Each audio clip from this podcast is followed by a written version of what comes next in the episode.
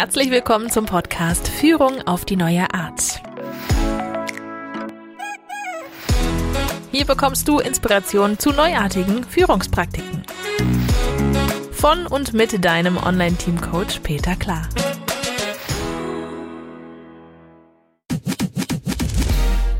Heute spreche ich mit Simone Glitsch. Sie ist eine echte Expertin in Sachen strategisches Prozessmanagement. Sie hat seit 92 in weit über 100 Projekten Unternehmen beraten und den Masterstudiengang Strategisches Prozessmanagement für die Hochschule für Wirtschaft und Recht Berlin konzipiert und auch einige Jahre betreut. Wenn du dich jetzt fragst, was Prozessmanagement mit Führung auf die neue Art zu tun hat, dann lass dich überraschen. Denn was eher klassisch als Prozessmodellierung startet, führt zu einer echten Unternehmenstransformation.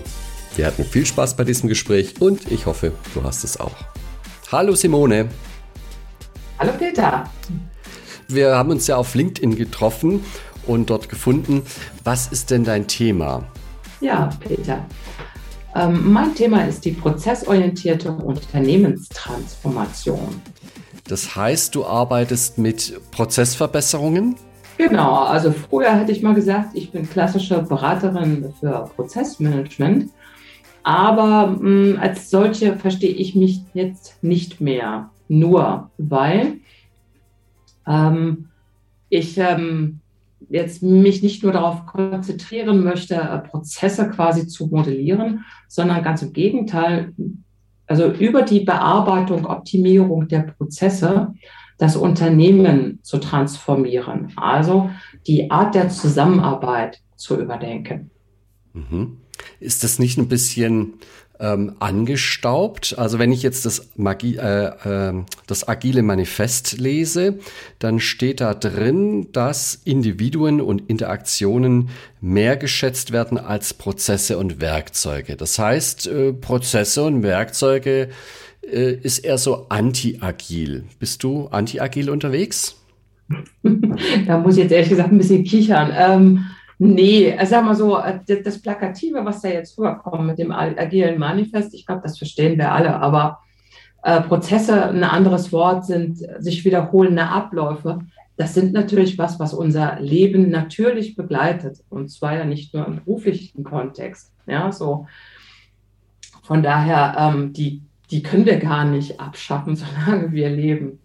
Ähm, die Frage ist natürlich nur, wie gehen, wie gehen wir damit um? Ja, also, ähm, wie eng zerren wir quasi die Vorgaben für diese Prozesse oder wie sehr ähm, will uns unser Chef daraufhin kontrollieren, ja, oder eben auch nicht. Das ist im Prinzip ja die Frage, die dahinter steht. Und das agile Manifest, ähm, agil steht ja in dem Sinne jetzt für, ähm, ich kann besser, flexibler auf die Situation reagieren. Ja, dafür, dafür steht das ja. Aber verrückterweise ist es ja so, dass gerade im agilen Umfeld es mehr Regelungen gibt als normal in Anführungszeichen. Und das ist auch natürlich und gut so, weil wenn man Regeln im Sinne von Leitplanken versteht und die sinnhaft weit gestaltet, ja, so, dann hat natürlich äh, der Mensch oder die, die Mitarbeiter, die innerhalb quasi dieser Leitplanken arbeiten, einen entsprechenden Spielraum, der gut gestaltbar ist. Da halte ich es gerne mit Pareto, ja, auch immer wieder daran zu erinnern, ja, wir wollen den Standard, also das Brutto-Normalgeschäft, ja, das wollen wir regeln und nicht die, ähm, na, von der Normalverteilung rechts und links, die 10 Prozent, die quasi so eine Ausnahme darstellen, ja. Die zu regeln würde 80 Prozent des Aufwandes bedeuten. Das ist also, das ist sinnfrei. Ja? Deswegen konzentrieren wir uns darauf, quasi unser normales Standardgeschäft zu regeln und würden dann im Fall der Ausnahme sinnhaft quasi agieren. Und das heißt, die Dinge, die jetzt nicht Standard sind, die werden dann auch gar nicht modelliert und dann äh, ist auch den Leuten irgendwie viel eher bewusster, wenn es eben nur eine 80% Lösung ist, dass sie die 20% mit ihrer eigenen Gehirnleistung noch ergänzen müssen. Richtig, genau. Ja, ja. Weil wir sind ja alles, äh, ne, wir sind ja alles erwachsene Menschen. Wir haben eine, wir haben eine Berufsausbildung. Äh, wir leben in, in Single-Haushalten, ja, oder in, in, in, Familien. Wir kriegen unser Leben ja alle schon auch so gut geregelt. Ja, es ist ja nicht so, dass wir irgendwie hilfsbedürftig sind. Ja, mit anderen Worten, ich glaube, das hat manchmal auch ein bisschen was damit äh, mit Vertrauen zu tun, dass es jemand im Sinne des Unternehmens auch in Ausnahmefällen dann regelt. Mhm. Wie ist denn das? Welche Kunden kommen denn auf dich zu und welche Erwartungen haben die denn so an, an dich? Na, also das ist jetzt, ich wende mich im Wesentlichen an äh, größere mittelständische Unternehmen, weil die natürlich einen ganz anderen Gestaltungsrahmen haben. Also große mittelständische Unternehmen, die eben auch wirklich unternehmensweit ihre Prozesse optimieren wollen. Das ist natürlich nochmal eine ganz andere Hausnummer, als wenn man das nur in einem Bereich macht oder wenn das eben Unternehmen, kleinere Unternehmen sind. Mhm. Wie muss ich mir das vorstellen? Wie, wie äh, läuft das ab? Mit wem sprichst du denn da in diesen Unternehmen? Mhm. Wenn das Unternehmen sagt, ja, ähm, Frau Glitsch, wir, wollen, äh, wir, wir folgen Ihrem Ansatz, wir finden das gut, dass Sie uns helfen, dass wir selber unser Prozessmanagement etablieren und auch dauerhaft betreiben, ähm, dann ist es im Prinzip zu, zunächst ähm, angesagt, eine Projektgruppe zusammenzustellen und in einem Vorprojekt quasi die ähm, notwendigen Erarbeitungen zu machen. Und diese Projektgruppe ähm, sollte, ähm, also typischerweise sind so Leute aus dem Bereich, ähm, aus dem, aus dem IT-Umfeld, SAP, QM, ähm, Controlling, ähm, dann die operativen, Vertreter der operativen Bereiche mit dabei. Ähm, gerne auch mal ein Internal Audit, ja, wenn, wenn, wenn man quasi schon eine interne Revision hat, weil die das auch schon ganz gut kennen, die Abläufe. Also so echt auch wirklich aus, aus allen Sichtwinkeln, Blickwinkeln, ja, so äh, Leute zusammenzustellen, die ihr Unternehmen A gut kennen und B auch einen großen Gestaltungswillen haben, ähm, das Unternehmen voranzubringen. Ja, die, die werden in einer Projektgruppe quasi versammelt und ähm, dann ist es so, dass, dass wir erstmal so eine, ähm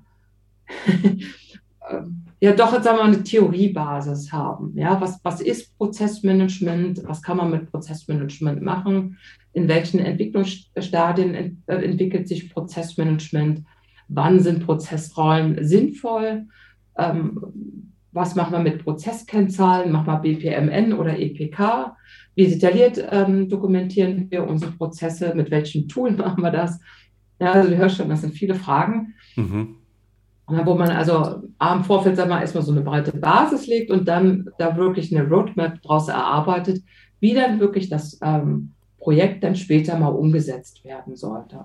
Ja, so weil dann ist es ja so, dass wir quasi aus dieser Projektgruppe rausgehen in das, in das Unternehmen und dann uns weitere Leute quasi ähm, ja, in die Gruppe mit holen, die die Prozessaufnahme vor Ort dann auch durchführen. Ja, Gut, da, da geht es sozusagen in die Breite, dann bindet ihr immer mehr Leute ein, mhm. die sich mit den äh, Prozessen lokal oder auch ähm, übergreifend ja. auskennen. Und dann fangt ihr an, das Ganze irgendwie aufzuschreiben. Also typischerweise wahrscheinlich in irgendwelchen Diagrammen, die dann große Tapeten füllen. Und nein, nein, nein, nein, nein, keine Tapeten. Bei mir gibt es keine Tapeten. Was macht ihr dann? Wie haltet ihr das klein? Wie, wie schaffst du das?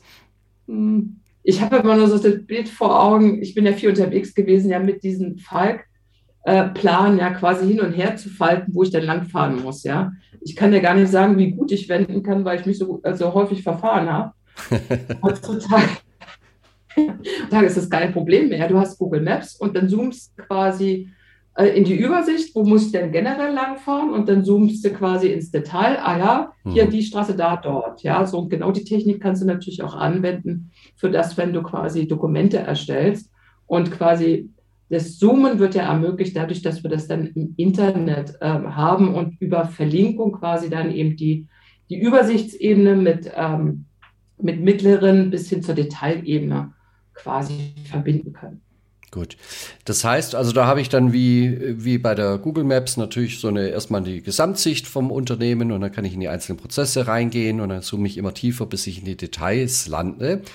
Das mhm. heißt, wir haben jetzt ein komplettes Abbild der Prozesse, der regelmäßigen, standardisierten Abläufe im Unternehmen. Daraus ergibt sich ja noch keine Transformation. Wie geht es denn weiter? ja, nein, daraus ergibt sich nicht direkt eine Transformation, aber interessanterweise ist das ein wahnsinnig wichtiger Baustein. Weil was mir so aufgefallen ist in den, also insbesondere eben seit, seitdem ich meinen Blog habe, ja, und dann eben auch mehr in Interaktion und vor allen Dingen auch mit mehr Kunden gekommen bin, ähm, dass es durchaus ein Problem ist, wie man denn Prozesse abbildet. Weil ganz häufig ist, ist so der Gedankengang, ähm, wir brauchen Prozessbeschreibungen. Ja, so und es fällt vielen dann schwer, die Prozessbeschreibung A, wie schneide ich sie denn zu? Ja, also end-to-end -end oder nicht end-to-end? -end? Und wenn ja oder doch oder wie nicht? Ähm, und eine Frage des Detaillierungsgrades. Ja, manche Dinge wollen wir ja genauer regeln und andere Dinge wollen wir nicht genauer regeln. Wie gehe ich jetzt damit um? Ja, so. Und dieses, ähm, ich sage dazu, das ist die Pyramide der Prozessabbildung. Das ist unheimlich hilfreich, wenn man das, wenn man sich da vorher drüber im Klaren ist, ähm, wie man das Thema angeht und was im Prinzip jetzt Gegenstand einer Prozessaufnahme ist. Mhm. Gut. Nehmen wir an, wir haben das gut gemacht. Was wäre denn jetzt der nächste Schritt? Ähm, ich denke, dass es wesentlich ist, dass man direkt die Menschen erreicht, die quasi nach den Prozessen arbeiten. Ja, also sprich die Mitarbeiter selbst. Ähm, dass es gar nicht so sehr darauf ankommt, ähm, jetzt einfach nur eine Prozessbeschreibung zu erstellen, sondern dass es darauf ankommt, dass die Mitarbeiter selbst mh, hm, ihre Prozessbeschreibung verstehen. Interessanterweise ist es so, dass wir bisher quasi über die Abteilung immer nur das Abteilungsergebnis geregelt haben, ja, was, was zu tun ist. Also na, der Außendienst, der Kunden akquirieren Angebote erstellen. Wie genau ähm, ist nicht so detailliert geregelt. Es gibt da eventuell mal Freigabegrenzen oder vielleicht auch mal ein Template für ein Angebot oder so. Ja, aber ansonsten ist da recht viel Spielraum drin. Und genau dieser Spielraum wird natürlich von den Mitarbeitern unterschiedlich gefüllt. Ja? Und bei der Prozessaufnahme ist das natürlich ein Thema, was direkt mit auf dem Tisch liegt. Und natürlich die Frage, die sich da direkt anschließt, hm, ist denn das okay so, dass wir das unterschiedlich machen? Ein kleines Beispiel. Ein, ein technischer Außendienst, ähm, die ein Angebot machen mussten, was vorher auch berechnet werden musste mit Aufmaßen und Co. Ähm, die hatten vier Mitarbeiter ich habe mit dem Ältesten angefangen und er hat mir ganz stolz die Tippstreifenmaschine gezeigt. Er würde das alles noch mit einer Tippstreifenmaschine rechnen. Ja. so, der, der nächste Mitarbeiter hat mir gezeigt, naja, der war doch so mittellang da. Nee, er hat sich da eine tolle Excel-Tabelle gebaut und damit kann er dies, das und jenes berechnen. Naja, gut. Der Mitarbeiter, der nur erst kürzlich da war, ja, so, der hat mir ganz verschämt gezeigt, ja, der hatte eine gute Schulung gekriegt und hat es direkt mit dem ERP-System gemacht. Ja, und der nächste hat mir gesagt, nö, ich mache das nur so Pi mal Daumen. Ähm, und dann, wenn der Auftrag kommt, dann kalkuliere ich das. Ja, okay, das ist jetzt ein bisschen ein Extrembeispiel, ja, aber nicht ausgedacht. Ich will ja keine Prozessbeschreibung, äh, Tippstreifmaschine, Excel, ERP-System und Pi mal Daumen erstellen, ja, sondern das sind natürlich schon, schon Punkte, die ich jetzt direkt bei der Prozessaufnahme ähm, gerne mit, mit regeln äh, möchte, weil sie einfach wichtig natürlich sind, solche Punkte. Und natürlich hat es jetzt nicht lange gedauert, als dass die Mitarbeiter, ne, wenn man sie mal zusammenbringt und dass sie sich überhaupt darüber austauschen. Ja, mhm. so wie macht man es dann? Dass sie dann natürlich auch den besten Weg gefunden haben fürs Unternehmen und das ist natürlich das ERP-System, weil ja dann der Auftrag eben weiter durch die anderen Abteilungen geroutet werden kann. Mhm. Ja, so also dieses, ähm, na, das ist so im Prinzip so dieser Punkt, ähm, was haben wir jetzt damit mit, äh, mit erreicht? Ja, wir haben einerseits damit erreicht, dass wir den Mitarbeitern Zeit und Raum gegeben haben, sich mal über ihr Arbeitsfeld auszutauschen. Und wir haben ihnen natürlich auch die Möglichkeit gegeben, selber die Lösung zu erarbeiten. Wenn ich die Lösung selber erarbeitet habe, ja, dann stehe ich auch dahinter. Und dann gucke ich auch, dass, dass ich die Kollegen auch später mal echt nah an die Lösung, an die Spielregel, an die Prozessbeschreibung halte. Mhm. Also der zweite Schritt besteht aus der ich sag mal, aus der ähm, ja, Vereinheitlichung und Optimierung der Prozesse. Gut, noch sind wir nicht bei der Transformation. Wie geht es denn weiter, Simone? nee, noch sind wir nicht bei der Transformation. Wir haben im Prinzip jetzt ja erstmal, sagen wir mal so, die gestaltbare Masse auf den Tisch gelegt. Ja, so. Also das, was quasi vorher unsichtbar war, haben wir jetzt visualisiert, anpassbar, gestaltbar gemacht. Wenn man dann quasi zugesehen hat, dass in der Abteilung ähm, ein regelbasiertes Arbeiten erfolgt, dann kann man natürlich auch schauen, dass die Abteilung besser zusammenarbeiten. Ne? Das geht man also die Schnittstellenproblematik an, ne? weil immer dann, wenn ähm, ein, ein, Vorgang in den Bereich, in den Verantwortungsbereich einer nächsten Abteilung geht, immer dann gibt es Probleme, die bisher eben darauf basieren, dass sie nicht so gut abgestimmt sind. Ja, so also sprich das Schnittstellen, die abteilungsübergreifende Arbeit.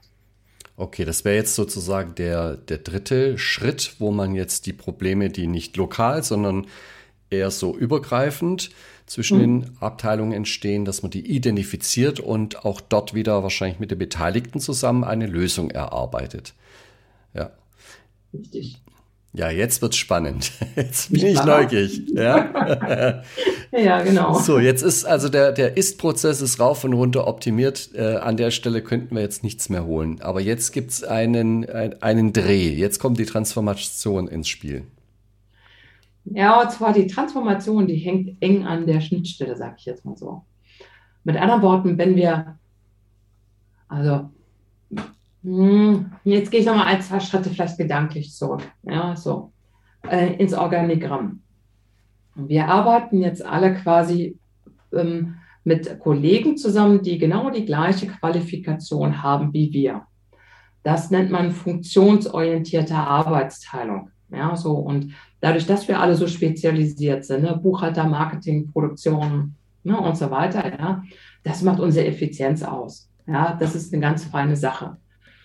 Aber was wir überdenken können, ob wir die quasi alle in Abteilung sperren oder, und jetzt ähm, schiele ich nochmal zu den agilen, ähm, zum agilen Manifest, die haben nämlich da den Trick gemacht, die haben die quasi nicht in Abteilung weggesperrt, sondern die haben die einfach mal zusammen als Team in einen Raum gesetzt. Ja, so, und das nennen wir, das nennen wir cross-funktional, weil eben nicht nur eine Funktion, also ein Einkauf mit anderen Einkäufern zusammenarbeitet, sondern ähm, alle Mitarbeiter, die an der Beteiligung eines, also der Erstellung eines Produktes oder einer Dienstleistung mit Blick auf den Kunden beteiligt sind.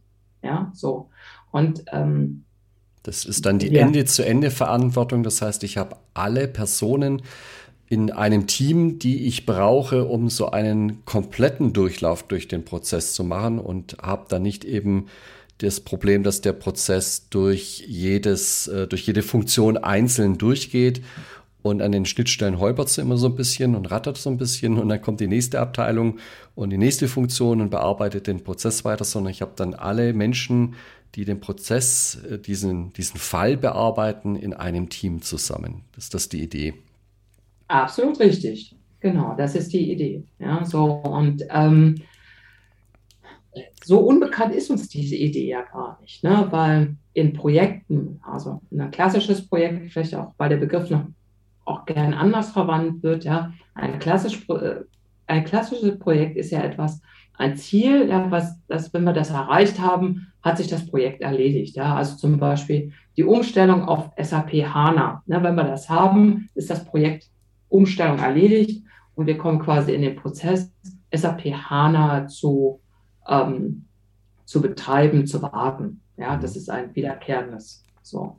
Also aus der Projektarbeit kennen wir das ja schon. Ähm, was allerdings bei einer Projektarbeit im Unternehmen halt immer wieder das Problem natürlich ist, ist die, ist die Hierarchie. Da sind die Vorgesetzten, die natürlich die Aufgabe haben, ihren Bereich zu beschützen und das beste Ergebnis für Ihren Bereich zu erzeugen. Mit anderen Worten, wenn ich einen wirklichen Change erreichen möchte, dann muss ich die Verantwortung von der Hierarchie, das abgetrennt in Abteilungen, diese funktionale Arbeitsteilung, aufheben zugunsten der Arbeit im crossfunktionalen Team mit Blick auf den Kunden. Mhm. Dicke Bretter. Ja. Und jetzt wird es natürlich, jetzt wird's natürlich richtig spannend, Weil mhm. der, jetzt ist ja der Prozess nicht mehr ein Unternehmensweiter, der über alle Abteilungen läuft, sondern der wird sozusagen im Team durchgeführt mit den Kräften, die im Team sind. Ja, ja genau. Und es ist letztendlich ja nicht so, dass jeder, jedes Mitglied des Teams auch immer in diesem Team quasi gefordert ist, sondern durchaus eben auch punktuell und zeitweise. Was ändert sich denn jetzt im Unternehmen dadurch, dass die Prozesse nicht mehr durch die Abteilungen gehen, sondern dass wir jetzt solche Prozessteams haben? Naja, auf alle Fälle mal braucht ihr so euer Organigramm nicht mehr. Das könnt ihr zerreißen und zur Seite legen. das fällt vielen bestimmt auch schwer, ja. ja, natürlich. Also was ich jetzt an dieser Stelle auch immer noch mal sagen muss, ja, das ist eine, auf dem Mount Everest springt man nicht ja, so, sondern es ist ein, ist ein langer Weg, den man da hochgeht, ja, und ähm, ja, man, man lernt ja auch, während, während man geht, ja, dort, ähm, man wächst ja auch an, an seine Herausforderungen und wenn man auf dem Mount Everest angekommen ist, ist man ein anderer Mensch als derjenige, der unten mal gestartet ist. Das ist, mhm. glaube ich, schon mal recht sicher. Und genauso ist es natürlich eben auch mit solchen Transformationsprojekten, ja Wichtig natürlich ist einfach, dieses Ziel auch im, im Kopf zu haben, was will ich denn erreichen? Und ich beobachte immer wieder, dass es eigentlich gar nicht so ganz klar ist, wohin man denn geht bei dieser digitalen Transformation. Das Einzige, was man so relativ genau weiß, ist, dass man gutes Schuhwerk braucht, mit anderen Worten, dass man IT braucht, dass wir mehr eben automatisieren wollen. Ja, so, aber der Weg oder wie das aussieht, wo wir da hingehen, das scheint so ein bisschen noch im Nebel zu sein. Deswegen glaube ich, ist es ganz hilfreich, dort auch nochmal so diesen Gedankenansatz zu haben, dass sich auch die Art und Weise der Zusammenarbeit verändern kann und ich bin auch der Auffassung, verändern sollte. Ich habe durchaus viele ähm, Kollegen, ähm, die auch Prozessberater sind, die der Auffassung sind, die Hierarchie, in der wir arbeiten, also diese funktionale Trennung und dieses Command and Control, das ist uns so inne, das ist ein Menschheitsprinzip, danach arbeiten wir immer. Ja.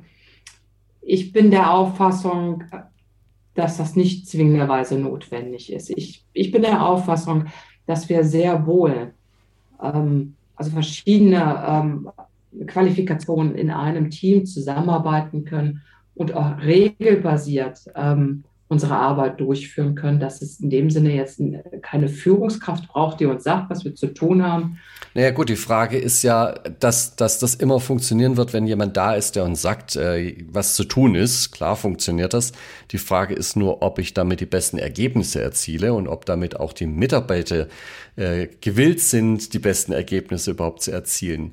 Ich stelle mir das ja nicht sonderlich motivierend vor und ich könnte so einen Chef nicht haben. Ja, ja na, also ich, ich bin auch davon überzeugt, dass so dieses äh, crossfunktionale Zusammenarbeiten, ähm, die also nicht nur mehr Spaß macht, sondern eben durchaus effizienter ist, ähm, besserer, wir sind schneller, wir können äh, besser den Kunden verstehen und schlicht, es macht einfach mehr Spaß, ja, so zusammenzuarbeiten. Ja, du, auch, auch als Kunde, sage ich mal, ich, ich finde es ja ätzend, wenn man in irgendeinem Unternehmen anruft, weil man ein Problem hat mit irgendeiner Bestellung ja. und mit irgendwas. Und dann ruft man da an und sagt, ja, da können wir gar nichts machen, da sind wir nicht zuständig. Ich stelle sie mal durch in die Revisionsabteilung, ja, dann landet man in der Revisionsabteilung. Mhm. Ah, da liegt ein technisches Problem vor. Da kann ich auch nichts tun. Ich stelle sie mal weiter in die IT. Ja, also da habe ich das ganze äh, Unternehmen kennengelernt, bis dann irgendwann mal mein Problem gelöst wird. Das finde ich als Kunde ja auch nicht sonderlich erbaulich, ja. Und da würde ich mir schon vorstellen, wenn ich jetzt in so einem cross-funktionalen Team lande, dass da die Wege sehr viel kürzer sind und man dann nicht äh, auch noch also manchmal lerne ich dann in solchen Situationen auch noch die Probleme, die dieses Unternehmen an den Schnittstellen erlebt, äh, live mit. Ja? Ähm, ja. Das finde ich dann besonders äh, unschön und äh, ehrlich gesagt als Kunde auch ziemlich nervig. Ne? Also gut, ja. ich kann manchmal kann ich drüber lachen, aber ehrlich gesagt als Kunde ist es nur nervig. Ne? Und in diesen crossfunktionalen Teams, da würde ich mir natürlich erhoffen, dass die sich dann relativ schnell zusammenfinden um dann zu zweit, zu dritt die Lösung zu äh, erzeugen, die ich als Kunde dann auch brauche. Ne? Und das wäre dann so ein echter Vorteil äh, für, so, für so ein Prozessteam. Ja, ja natürlich. Ich, also ich bin auch der Auffassung, ähm, dass, dass das gut funktionieren wird. Aber man muss auch natürlich immer mit dazu sagen, das ist ein, das ist eine Entwicklung, ja. Die, man macht das nicht von jetzt auf gleich, ja. Wir sind, wir sind ja quasi alle konditioniert, so zu arbeiten, wie es im Organigramm vorgesehen ist. Ja, und ich kann jetzt nicht einfach das Organigramm zerreißen, wegschmeißen und sagen, und jetzt ähm, arbeitet ihr immer crossfunktional zusammen. Das funktioniert so natürlich nicht, ja, so, sondern es braucht einen Entwicklungsweg, um überhaupt erstmal zu erkennen, wer sollte denn mit wem zusammenarbeiten und dann sich in dem Sinne auch einfach daran zu tasten, ja, wie, wie ist denn das, wenn wir da zusammenarbeiten? Mhm. Wir, sind ja, wir sind ja Menschen, wir möchten uns ja auch mit der Situation auch immer wohlfühlen, ja. Ja. Was, was sagst du denn der Geschäftsführung oder wie kommen die auf dich zu? Was habe ich denn davon, wenn jetzt meine Organisation tatsächlich in die Transformation geht und es schafft, da durchkommt und äh, künftig dann crossfunktional zusammenarbeitet? Hm. Da nehme ich aber gerne so beim Beispiel mit der Parkbank. Ja. Wenn man als Erster drauf sitzt, hat man es immer am einfachsten. Wenn die anderen schon drauf sitzen, ist es schwieriger. Mit anderen Worten, ähm, wenn man es schafft, äh, die gesamte Organisation so ähm, zu formen, dass sie auch wirklich äh, schnell und äh, funktionsfähig ist, dann ist man natürlich auch in seinem Markt der Erste. Ja? Und ähm, das hat natürlich interessanterweise, ähm, habe ich unheimlich häufig was mit Finanzvorständen zu tun, ja? die auf mich zukommen. Ähm, weil natürlich über ein vernünftiges Prozessmanagement natürlich man viel ähm, effizienter und flexibler agieren kann. Ja, also das Problem ist ja, dass die eigentlichen Kosten, die Verschwendung, ja, also jetzt nochmal eine Schleife drehen und ne, der, der Peter wurde an fünf Stellen durchgeroutet durch das Unternehmen.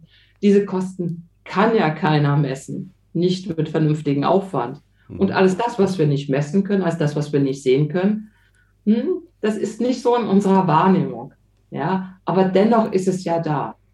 Und deswegen, wenn wir quasi diese ganzen Potenziale erschließen können, ähm, dann ist das, das Unternehmen nicht nur attraktiver für die Leistungsträger, für die jungen Mitarbeiter, sondern per se einfach auch schlagkräftiger.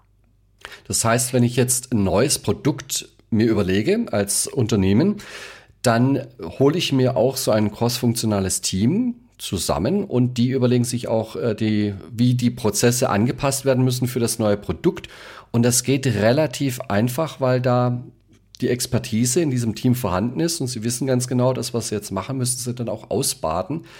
Und vorher war das so ein, ein Riesenaufwand, weil ich ja über alle Abteilungen mit allen Abteilungsleitern, die muss ich erstmal pfleglich behandeln, damit die da überhaupt mitspielen. Mhm. Und dann brauche ich die, ihren besten Experten aus jeder Abteilung bis sich sowas organisiert kriegen im Unternehmen, das sind andere schon längst am Ziel. Ja, da ist genau. die, Park, Park, äh, die Parkbank ist schon halb voll. Ja. Die sitzen schon drauf. Die sitzen schon und die, die festspannen schon auf dieser Parkbank. Genau. Und ich bin noch dabei, die richtigen Leute irgendwie zu organisieren aus jeder Abteilung. Und das ist dann der Vorteil, wenn ich diese Geschwindigkeit äh, am Markt brauche, wenn ich öfters mal auch äh, Prozesswechsel habe, Prozessmusterwechsel habe, dass äh, dass die Dinge anders laufen sollen, dann bin ich natürlich mit diesen crossfunktionalen äh, Teams natürlich äh, an vorderster Front gleich dabei, weil das geht dann natürlich auch schnell. Ne? Ist vielleicht, ist vielleicht natürlich streng genommen vielleicht auch nicht so hocheffizient, ja, wie wenn ich jede Funktion einzeln hoch optimieren kann. Aber dafür bin ich halt viel, viel flexibler und äh, schneller am Markt, wenn es darum geht, neue Produkte zu positionieren. Nur als ein Beispiel. Ne? Ja, naja, vielleicht so äh, zweierlei Dinge jetzt vielleicht mal. Also äh, wir reden jetzt so von dem ersten Organisationskriterium. Ja, so das zweite Organisationskriterium, das natürlich auch eine fachliche Abstimmung ähm, sein muss. Ja, das, ähm, das wollen wir ja quasi nicht aus der Welt schaffen, sondern quasi als nachgeordnetes Kriterium mhm. weiterhin pflegen. Ja, so das ist, ne, das wollen wir, das wollen wir ja, das wollen wir nicht abschaffen. Ähm, und vielleicht jetzt nochmal so zu dem Beispiel, du, du sagst jetzt eine Abteilung ähm, oder ein Team haben wir mal cross-funktional zusammengestellt. Das ist so ein bisschen wie eine Oase in der Wüste, ja.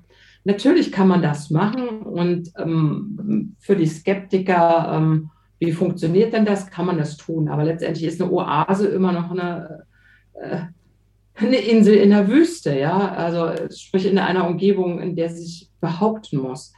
Und ähm, ich sage mal, die Mutigen ähm, überlegen sich das äh, Konstrukt, wollen wir heute noch in den Strukturen arbeiten, so wie wir es zum Anfang der Industrialisierung gemacht haben.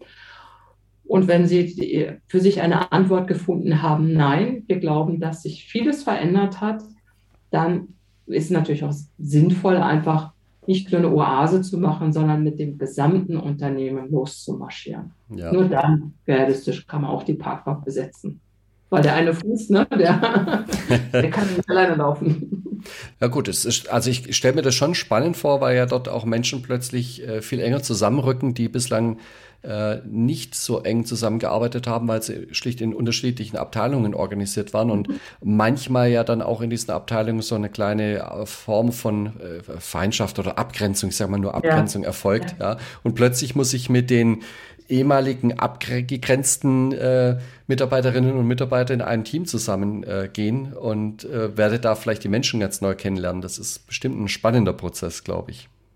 Ja, natürlich, das menschelt immer an jeder Stelle, ja, aber andersrum ist es natürlich auch so, äh, ich weiß gar nicht, wie man das gesagt hat, ja, man, ähm, wenn man seinen Feind kennt, äh, dann fällt es schon viel schwieriger, ihn zu erschießen. Mit anderen Worten, ähm, wenn wir uns einfach kennengelernt haben, dass der andere ja doch ein ganz feiner Kerl ist, ja, oder äh, eine, eine, tolle Frau ist, ja, weil man mal miteinander ins Gespräch gekommen ist und auf einmal festgestellt hat, man hat zusammen das äh, Hobby Bogenschießen ne, oder was weiß ich, ja, so. Und dann ist man ja sich auch schon näher. Das ist natürlich auch ein Prozess, der sich dann halt ergibt, so dieses gegenseitige Kennenlernen und miteinander arbeiten, ja, so.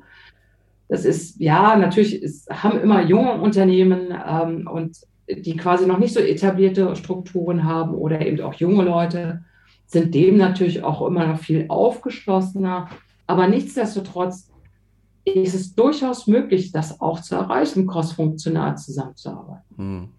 Ich finde es einen spannenden Ansatz, den ich auch zu New Work dazu zählen würde. Und für mich gehört zu New Work eben nicht bunte Möbel und Tischkicker und Start-up-Mentalität, sondern gerade auch in der Richtung tatsächlich so crossfunktional als Team zusammenzuarbeiten, halte ich auch für einen ganz spannenden Ansatz dafür. Sehr interessant. Ähm, ja. Hätte ich jetzt erst im ersten Schritt nicht vermutet, dass man äh, zum Prozessoptimierer gehen kann, um dort New Work letztendlich zu erleben. Wie kann man sich an dich wenden, wenn man Näheres dazu wissen möchte? Ja, gern schlicht eine E-Mail zu schreiben ne, oder eben auch mal einfach in meinen Blog mit reingucken. Ich habe entsprechende ähm, Artikel, wo ich eben auch viel nochmal unterfütter von dem, was ich jetzt so erklärt habe. Und ja, wer daran denkt, auch sich auf diesen Weg machen zu wollen mit dem gesamten Unternehmen, dann freue ich mich auf eine entsprechende Kontaktaufnahme. Ich freue mich über jeden, der auf den Mount Everest gehen möchte. Und ich freue mich, dass wir das Gespräch führen können. Vielen Dank, Simone. Ja, vielen herzlichen Dank, lieber Peter, dass du mir die Möglichkeit gegeben hast, jetzt diesen Ansatz deinen Hörern näher zu bringen. Vielen Dank. Wenn dich die Unternehmenstransformation mit Prozessen interessiert, dann schreib Simone eine E-Mail an mail at simoneglitsch.de oder schau auf ihre Webseite unter prozessoptimierung-sprung.de. Das war Führung auf die neue Art mit deinem Online-Team-Coach Peter Klar. Willst auch du ein starkes Team entwickeln? Auf peterklar.de findest du noch mehr Inspirationen, wertvolle Informationen sowie nützliche Werkzeuge. Also schau gleich vorbei auf peterklar.de.